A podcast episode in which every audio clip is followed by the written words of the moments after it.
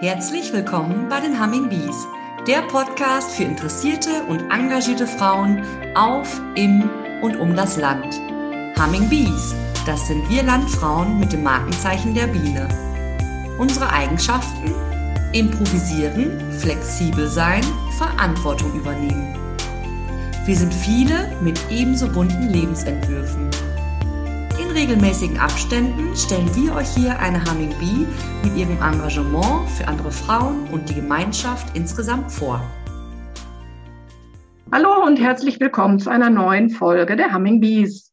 Ich bin Anja Lippert und ich bin heute verabredet mit Theresa Schmidt, der Bundesvorsitzenden der Landjugend.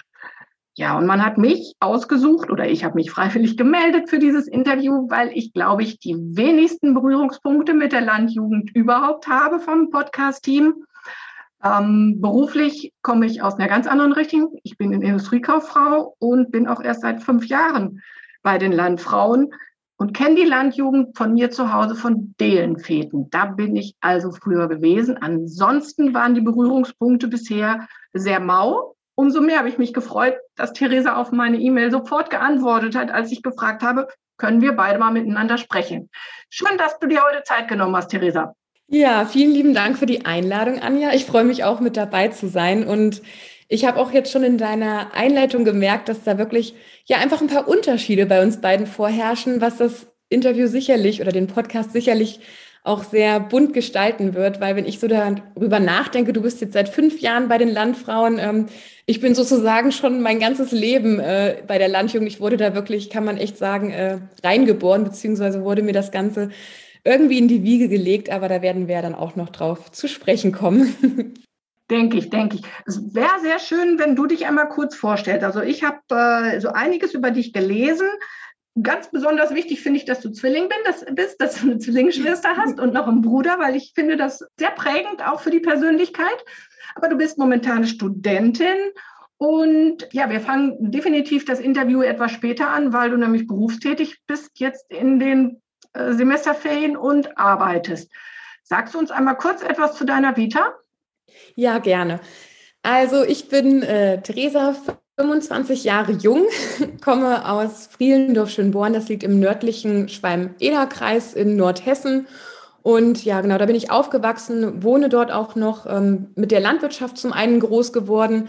Wir hatten früher Milchkühe, die wurden aber in, ja, in meiner Kindheit sozusagen dann auch abgeschafft, weil wir uns damals auch, ähm, oder mein Bruder eher gesagt, dann auch federführend, weil er eben jetzt auch im Betrieb zu Hause mitarbeitet. Ähm, ja, dann dagegen entschieden, die Milchkühe weiter ähm, ja, zu äh, bewirtschaften, weil es einfach damals auch schon nicht sehr einfach war. Und jetzt haben wir aktuell noch Ackerbau und Rinderaufzucht. Die Rinder ziehen wir dann für andere Landwirte auf. Und das machen wir auch dann mitten in Schönborn im Ort noch drin. Und ähm, ja, ich habe noch eine Zwillingsschwester. Es war auf jeden Fall auch immer sehr prägend. Es wurde nie langweilig und so kann man wahrscheinlich definitiv erklären, äh, dass es mir auch nicht schwerfällt, ähm, dann das Schweigen mal zu brechen, wenn vielleicht irgendwie auch mal äh, Stille vorherrscht. Äh, ich bin mit einer Zwillingsschwester aufgewachsen. Wir hatten jahrelang zusammen ein Zimmer. Äh, da war tatsächlich immer auch ein gewisser Unterhaltungsbedarf dann da. Und genau, unser Bruder Simon, der ist, ähm, der wird 30 dieses Jahr, der ist vier Jahre älter und der hat es sicherlich auch nicht immer einfach mit uns beiden, als dann auf einmal ja plötzlich zwei Schwestern noch da waren. Ähm, aber ich glaube, heute ist er auch ganz dankbar, dass er uns hat. Ja, ich habe dann ähm, lustigerweise gemeinsam mit meiner Zwillingsschwester ähm, eine Bankausbildung gestartet. Sie war ähm, bei einer Sparkasse regional und ich bei einer Volksbank. Da hatten wir auch schon die äh, lustigsten Erlebnisse, dass dann quasi ähm, ja eine Kundin kam und äh, ein wenig verwundert war, weil ich sei doch gestern noch bei der Sparkasse gegenüber gewesen, ob das denn normal sei, dass man jetzt die Ausbildungsinhalte dann teilt oder auch die Azubis ausleiht. Ähm, ja, da gab es in jedem Fall schon mal lustige äh, Erlebnisse auch in der Schulzeit. Äh, ich muss aber sagen, wir haben uns schon auch optisch dann immer mehr verändert in der Zeit. Also heute kann man uns gut auseinanderhalten, aber ich hätte sie jetzt auch hier sitzen haben können und sie hätte auch den einen oder anderen Satz sagen können. Die Stimmen, die sind komplett identisch. Also da hättest du oder hättet ihr Zuhörer das wahrscheinlich nicht äh, herausfinden können. Ja, genau. Nach der Bankausbildung habe ich dann damals, ähm, da war ich so ein bisschen ja von meiner Schwester wahrscheinlich beeinflusst. Sie hat ein duales Studium bei der Landeskirche angefangen, äh, hat dann dort dualien Bachelor gemacht, jetzt fängt sie dualien Master an. Und ich habe dann damals gedacht, ach, gehobener Dienst, es ist ja auch äh, ganz angenehm, hat man vielleicht auch einen sicheren Arbeitsplatz. Ähm, da hatte mein Bruder auch schon ein bisschen zu kämpfen mit der Landwirtschaft, da war das klang es auf jeden Fall für mich sehr sicher, ähm, habe aber direkt gemerkt, als ich dann beim Finanzamt angefangen habe, mein duales Studium, dass äh, mir die Landwirtschaft so ganz und gar fehlt und das äh, kann nicht mein zukünftiger Beruf sein.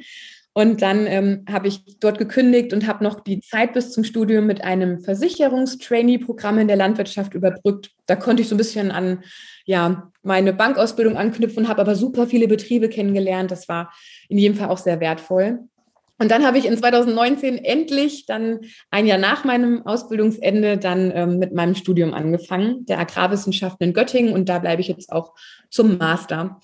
Und ähm, zum Ehrenamt, da kommen wir jetzt ja sicherlich ganz, ganz viel in dem Podcast. Äh, ja, da habe ich schon sehr früh dann angefangen mit der Landjugend Schwalm. Dann ging es weiter mit der hessischen Landjugend und äh, seit Mai dieses Jahres bin ich äh, die neue Bundesvorsitzende der Landjugend. Ja, und da stellt sich mir nicht nur die Frage, sondern ich weiß es aus dem eigenen Ehrenamt, ähm, es kostet viel Zeit. Und je höher du steigst im Ehrenamt, desto mehr Zeit fällt einfach auch als Wegezeit an. Ich weiß, du bist häufiger in Berlin, du äh, triffst dich mit Sicherheit nicht nur über Zoom, sondern auch persönlich mit anderen Vertretern diese, diesen Freiraum, diese Zeit hast du durch dein Studium oder könntest du dir, wenn ich jetzt höre, deine Schwester hat einen anderen Weg äh, eingeschlagen, hätte die die Zeit, so viel im Ehrenamt zu arbeiten? Also, wenn ich darüber nachdenke, ich würde definitiv sagen, nein, hätte sie nicht. Also, wir haben natürlich auch andere Konstellationen im Bundesvorstand. Ähm, ich bin, das muss ich aber tatsächlich gerade mal überlegen, doch, ich bin die Einzige, die studiert. Alle anderen sind ähm, voll im Job drin oder auch zu Hause auf dem Betrieb. Wir haben ja auch eine Winzerin im Vorstand, ja. die ist mit im Weingut äh, zu Hause, ähm, dann im Agrarbereich auch noch ein äh, ja, Westfalen, mhm. den Stefan Schmidt, der ist ja auch zu Hause auf dem Betrieb. Unser Vorsitzender, der Jan Hegerling, der ist auch selbstständig. Das ist natürlich sicherlich auch nochmal was anderes, weil man da irgendwie auch so ein bisschen natürlich sein eigener Chef ist und sich eigene Freiheiten einräumen kann. Ähm, wenn ich aber jetzt einen Arbeitgeber habe, der muss da schon wirklich sehr kulant sein und das auch mitmachen wollen, mitgestalten wollen in gewisser Art und Weise, weil der muss Freiheiten einräumen. Klar, es ist immer eine Sache der Absprache. Ähm, das kann man zu anderer Zeit auch wieder aufholen, aber so die 40 Stunden Arbeitswoche äh, angestellt könnte ich mir jetzt schwer vorstellen tatsächlich. Also vor allem seit Mai. Das ist auch ein Grund, äh, weshalb ich jetzt neben dem Master zu Ende August jetzt auch meinen Nebenjob gekündigt habe im landwirtschaftlichen Steuerbüro weil ich auch schon seit Mai gemerkt habe, dass das geht mit Studium und Ehrenamt, wird es wirklich knapp. Und ja. da muss ich jetzt natürlich auch gucken, die Semesterferien, wie gerade auch, arbeite ich durch. Ähm, nach der Ernte dann jetzt auch im Steuerbüro. Äh, aber und auch in den kommenden Semesterferien werde ich mir immer etwas suchen, Erntehelfer, Betriebe oder auch andere Tätigkeiten in der Landwirtschaft, die sich dann eben anbieten. Aber das Geld muss eben auch natürlich verdient werden, gerade wenn man das Studium ja auch finanziert. Das, äh, das ist dann schon was anderes. Von daher schwierig auf jeden Fall mit einem vollen Job nebenbei. Ja, und auf jeden Fall brauchst du die Motivation für dieses Ehrenamt, denn du sagst selber, das äh, Finanzieren des Studiums, das sind drei Hochzeiten. Du studierst, du äh, finanzierst hier dein Studium und du hast ein sehr arbeitsintensives Ehrenamt. Eine Frage dazu. Ihr habt schon seit der Gründung, wie ich gelesen habe, eine Doppelspitze bei der genau. Landjugend. Ist das, nein, nicht das ist, äh, da bin ich sicher, ähm, eine große Hilfe bei den Terminen, wenn man sich teilen kann. Aber deine Erfahrung mit Doppelspitze, wir als Landfrauen haben das nicht. Die Männer dürften zwar bei uns Mitglied werden, aber nur förderndes Mitglied, die haben keine Ämter. Also ich bin ein sehr großer Freund davon. Ich wüsste aber gerne mal deine Erfahrungen, beziehungsweise kann man sagen, es wird eine ganz andere Zusammenarbeit zwischen Männern und Frauen gelegt, wenn schon im Ehrenamt eine Doppelspitze gesetzt ist? Also ich kenne es, also von der hessischen Landjugend kenne ich das ja auch schon und ähm, jetzt natürlich klar vom, von der Bund der Deutschen Landjugend auch schon natürlich seit Gründung. In der Landjugend Schwalm beispielsweise, da war es noch so, ähm, als ich Vorsitzende war, da hatten wir nur die zweite Vorsitzendenposition. Da war immer, also da war ja nicht vorgegeben, ist das jetzt männlich, weiblich, ähm, divers. Da haben wir heute auch ähm, ja, verschiedene Möglichkeiten, aber ich sage mal, es ist tatsächlich, also ich kann es schwer bewerten, wie es ohne ist, aber ich glaube, es ist schon ein großer Mehrwert. Also wirklich auch was die Zusammenarbeit anbelangt. Wir sind ja im BDL so aufgestellt, dass wir jeweils Vorsitzende und den Vorsitzenden haben und dann jeweils noch zwei Stellvertreter.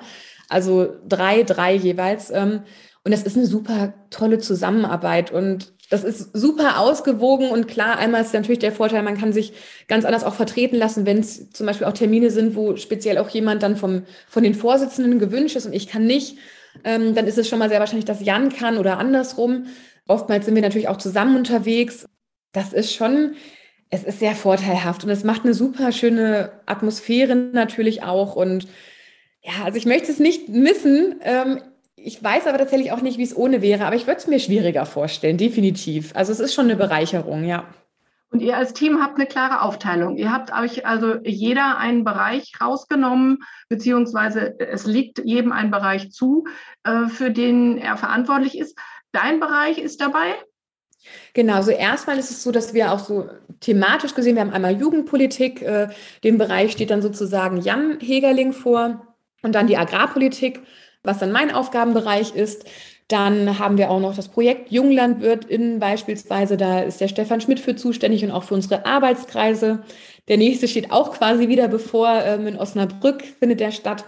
Und dann haben wir im Agrarbereich neben Stefan und mir dann noch die Maike, die auch unsere Jungwinzerin ist, die vom Weingut kommt und da äh, tatkräftig jetzt die Weinlese dann äh, so langsam äh, vorantreibt. Ähm, die, da geht es jetzt ja auch bald los, beziehungsweise ist ja teilweise hat es schon angefangen. Dann haben wir im jugendpolitischen Bereich neben Jan Hegerling noch den Sebastian Dückers aus dem Rheinland und noch die Anne-Kathrin Meister, die beispielsweise dann auch noch für die ländlichen Räume zuständig ist. Genauso, da gibt es wirklich auch noch mal so innerhalb Jugendpolitik oder Agrarpolitik eben auch noch mal so einzelne Zuständigkeiten. Ähm, genau. Also Jan Hegerling ist zum Beispiel auch für die Landfrauen zuständig. Da gibt es auch noch mal auch von den Organisationen Zuständigkeiten. Das sind immer äh, ja, dann so die Aufteilung, wie wir sie vorgenommen haben. Und natürlich können wir uns immer gegenseitig vertreten oder auch unterstützen. Deswegen äh, war mir klar, ich wollte ja auch so gerne zum Deutschen Landfrauentag nach Fulda, aber ja, Corona hat es leider nicht möglich gemacht. Das große C, ja. Genau. Ich kann dir sagen, ähm, die Doppelspitze, der Jan hat dich äh, super vertreten. Nein, das war nicht Jan. Doch, genau, Jan Hegerling, ja, der auch für die Landfrauen zuständig ist, genau. Äh, ja. Er ist sehr gut angekommen bei den Landfrauen. Das gebe also ich gerne weiter. Verkehrt, dass du die Position nicht abgibst. Das heißt, ihr wärt zusammengekommen, aber dass er genau. alleine gekommen ist, war auf jeden Fall auch eine gute Sache. Ja, gut. Das höre ich gern. Ihr werdet also auch angefragt von Politikerseite aus. Ihr äh, werdet nicht nur um eure Meinung, sondern auch um Mitarbeit gefragt. Ähm, bildet ihr denn, also ich war erstaunt zu lesen, ihr habt 100.000 Mitglieder, Landjugend. Bildet ihr denn äh, neue Kräfte oder junge Menschen, die sich interessieren, durch irgendwelche Angebote aus oder entwickelt sich das durch die eigene Vita dann der Mitglieder? Also letztlich ist es ja so, es fängt ja sozusagen dann auch immer schon teilweise auf Ortsebene oder Kreisebene an, so wie es bei mir damals auch angefangen hat. Und ähm, klar, wer das Landjugendgefühl ehrenamtlich schnuppert, viele entscheiden sich dann auch mal hauptamtlich äh, da äh, die Luft zu schnuppern oder auch hauptamtlich für die Landjugend zu arbeiten. Ähm, und generell ist es auch so, was jetzt so ein bisschen auch die Landjugendarbeit und da so ein bisschen vielleicht die Aus- und Weiterbildung angeht, ähm, dass es natürlich auch schon dann auf Landesebene anfängt. Wir haben, da gibt es verschiedene Fortbildungsmaßnahmen, die werden ja dann immer auch gefördert, eben von Berlin aus.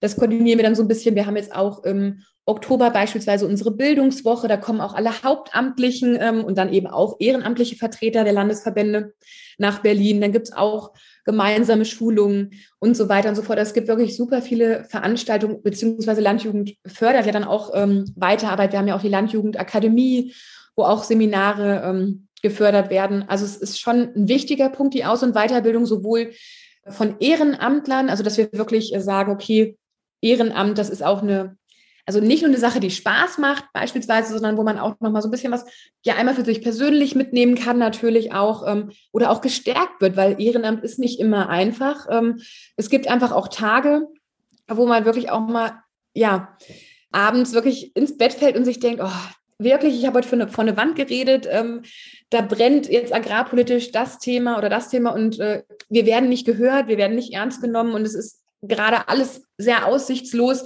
Und dann ist halt auch der Antrieb oder sind der Antrieb unsere Mitglieder, die einfach dann auch, ja, für die die Landjugend einfach auch steht.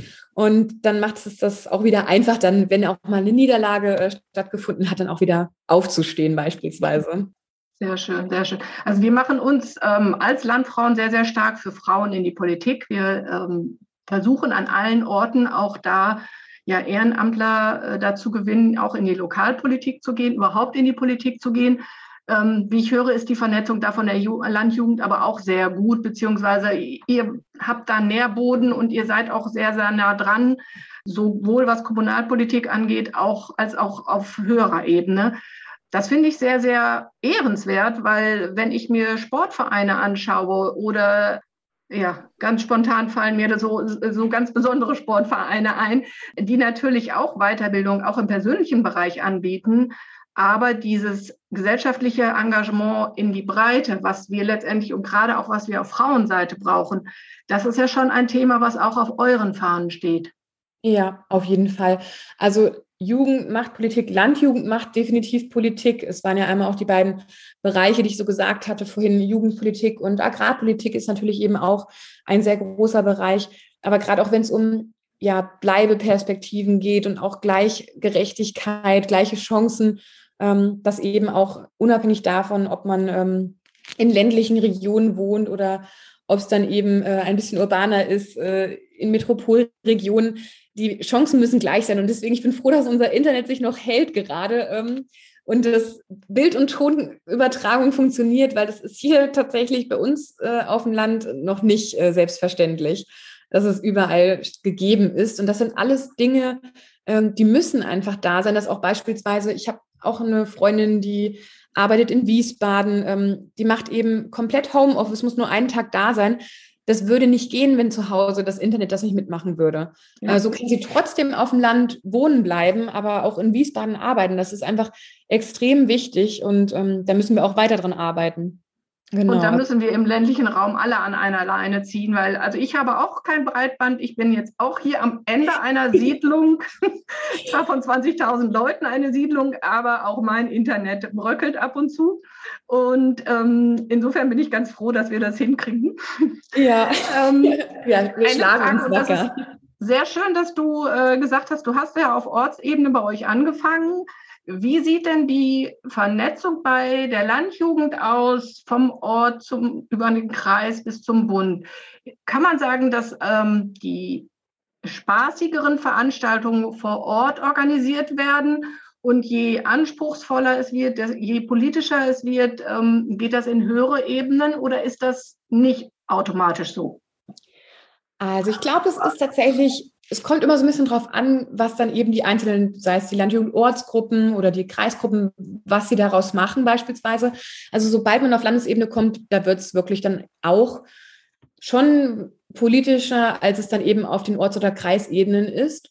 Gerade auch aus meinen persönlichen Erfahrungen und dann natürlich sowieso Bundesebene äh, dann allumfassend sowieso.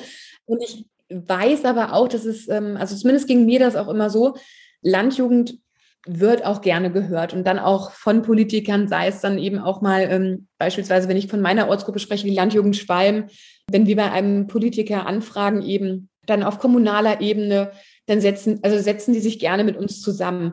Aber es wird seltener gemacht, als es bei beispielsweise dann der hessischen Landjugend der Fall ist oder jetzt natürlich auf Bundesebene für mich, wenn ich da so meinen so Weg sozusagen, nenne ich das jetzt einfach mal, ähm, der Landjugend betrachte. Und gerade auch, wir sind ja auch alle sehr stark in den sozialen Medien vertreten und berichten auch so ein bisschen, was wir machen, sowohl der BDL als auch unsere Landesverbände, unsere 18 Stück.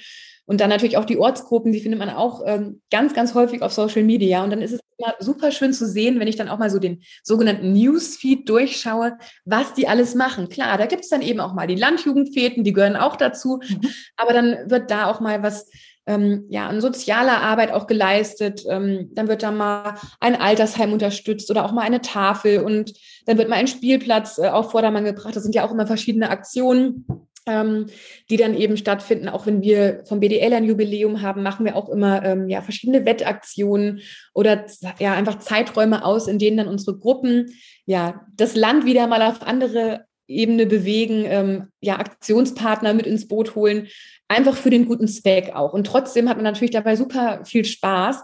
Und ähm, ja, es ist wirklich, es ist schon definitiv so, dass es von, ja, ich, Ebene zu Ebene klingt auch ein bisschen komisch, aber jetzt beispielsweise beim BDL mehr politische Arbeit ist, ähm, als es sowieso auch schon bei der hessischen Arbeit war, ähm, bei der hessischen Landjugend ähm, politische Arbeit war, das meinte ich einmal.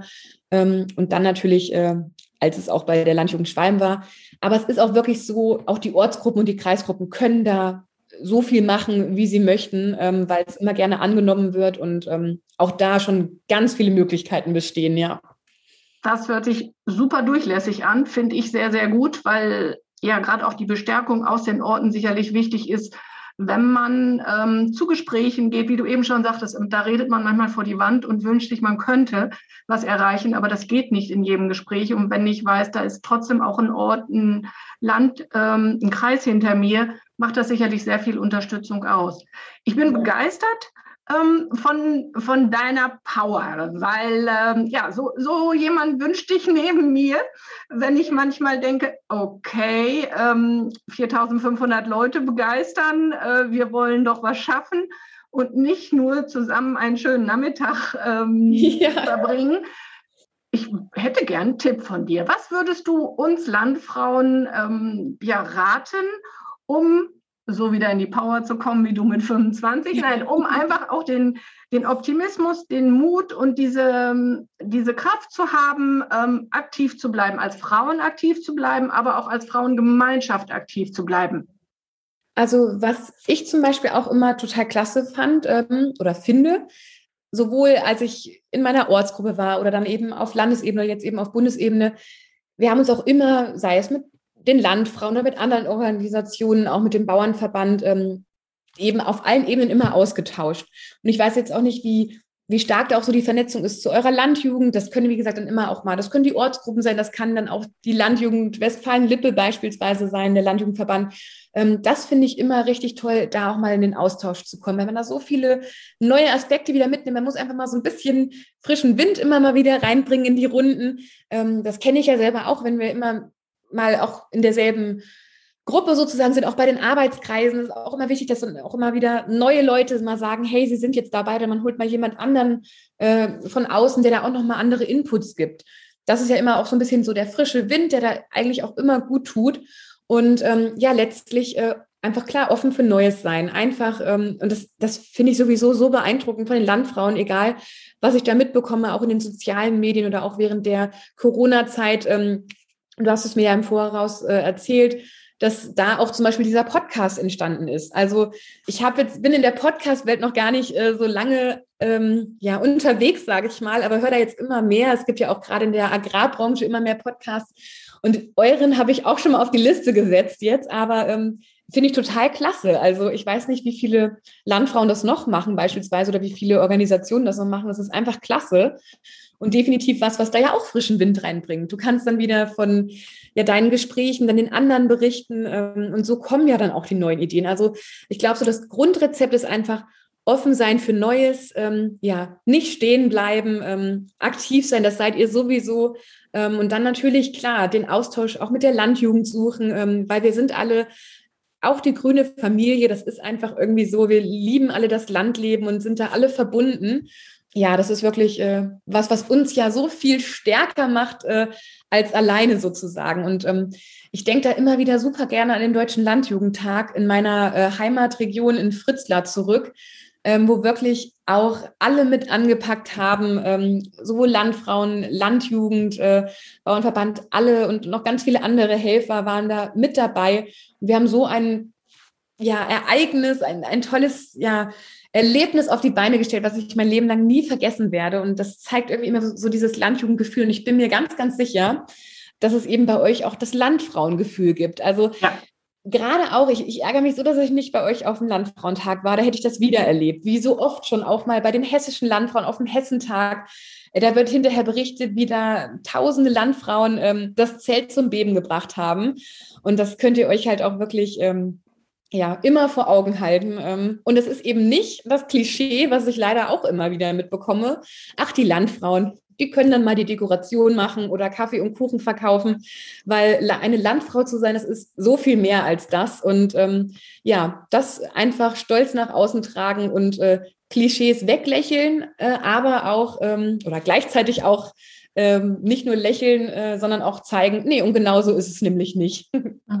Sehr schönes Wort, eigentlich schon Schlusswort. Ähm, also ich bin, bin begeistert und nehme für mich auch gerade aus dem letzten Beitrag von dir jetzt mit Netzwerken alleine ist nicht unbedingt die Lösung, aber ähm, durch diese Netzwerke auch wirklich neue Gesichter, neue Ideen mit in die Gruppe zu nehmen und auch, auch auf sich wirken zu lassen und nicht nur gegenseitig ähm, Informationen hin und her zu schieben, sondern den Input und dieses, wie du sagtest, neue Gesichter bringen, auch neue Sichtweisen und neue Ideen äh, durchaus zu nutzen und auch über die grüne Familie hinaus zu nutzen. Das fand ich jetzt genau. einen sehr, sehr schönen Ansatzpunkt auch für uns, denn alle Ehrenamtler suchen Nachwuchs und suchen Mitstreiter. Und wir sind da auf einer Ebene, wo wir eigentlich schon sehr stolz sein können, Genau. Dass wir sagen, hier muss nicht jeder für sich Mitglieder gewinnen, sondern wir, wir sind gemeinsam auf einem Weg und wir empfinden den ländlichen Raum als perfekten Lebensraum. Ich könnte mir definitiv auch eine Single-Wohnung in der Stadt nicht vorstellen. Ich finde auch diese, ja, diese Tendenz, dass es immer mehr Single-Wohnungen in Deutschland gibt, ähm, wir immer mehr Wohnungen bauen müssen, letztendlich ähm, schwierig. Ähm, mhm. Ganz äh, gar nicht umsetzbar im sehr ländlichen Raum und dass äh, wir einfach darüber hinaus uns als Frauen oder auch als grüne Familie zusammensetzen und sagen, Mensch, wenn ihr da eine Idee habt oder wir hätten da einen Anspruch an die Jugend, lass uns ins Gespräch kommen, lass uns gegenseitig befruchten und vielleicht können wir dann eine, ein Projekt starten, was uns gemeinsam nach vorne bringt. Genau, auch gemeinsame Projekte und da vielleicht auch noch äh, als Ergänzung sage ich mal, ähm, dass auch mal aus der Blase herauskommen, bewusst auch mal tatsächlich, klar, einmal Landjugend sowieso, aber vielleicht auch mal andere ja, Organisationen einladen, äh, ehrenamtliche Organisationen oder auch andere, einfach mal so, um auch mal bewusst mit anderen ins Gespräch zu kommen. Das ist auch nochmal auf der anderen Seite definitiv ein Mehrwert. Oder man kann auch nochmal ganz andere Einblicke gewinnen, wie es andere machen, die vielleicht auch gar nicht so in der Blase drin sind, auf jeden Fall. Ja, ich danke dir ganz herzlich für das Gespräch. Unsere Zeit habe ich, glaube ich, überschritten, aber das ist gar kein Alles Thema. Gut. Die nehme ich mir gerne. Sollte die Landjugend jeweils in die Podcast-Geschichte einsteigen, dann einfach anrufen. Wir haben inzwischen ein paar Podcast-Landfrauen, die dann auch gerne dabei sind. Sehr schön. Da kommen wir ganz bestimmt drauf zurück, liebe Anja. Dankeschön. Gerne. Wir freuen uns sehr, wenn ihr wieder reinhört bei den Humming Bees, der Podcast für engagierte Frauen. Wenn ihr mehr über die Aktivitäten der Landfrauen wissen wollt, informiert euch auf der Homepage des Westfälisch-Lippischen Landfrauenverbandes unter www.wllv.de.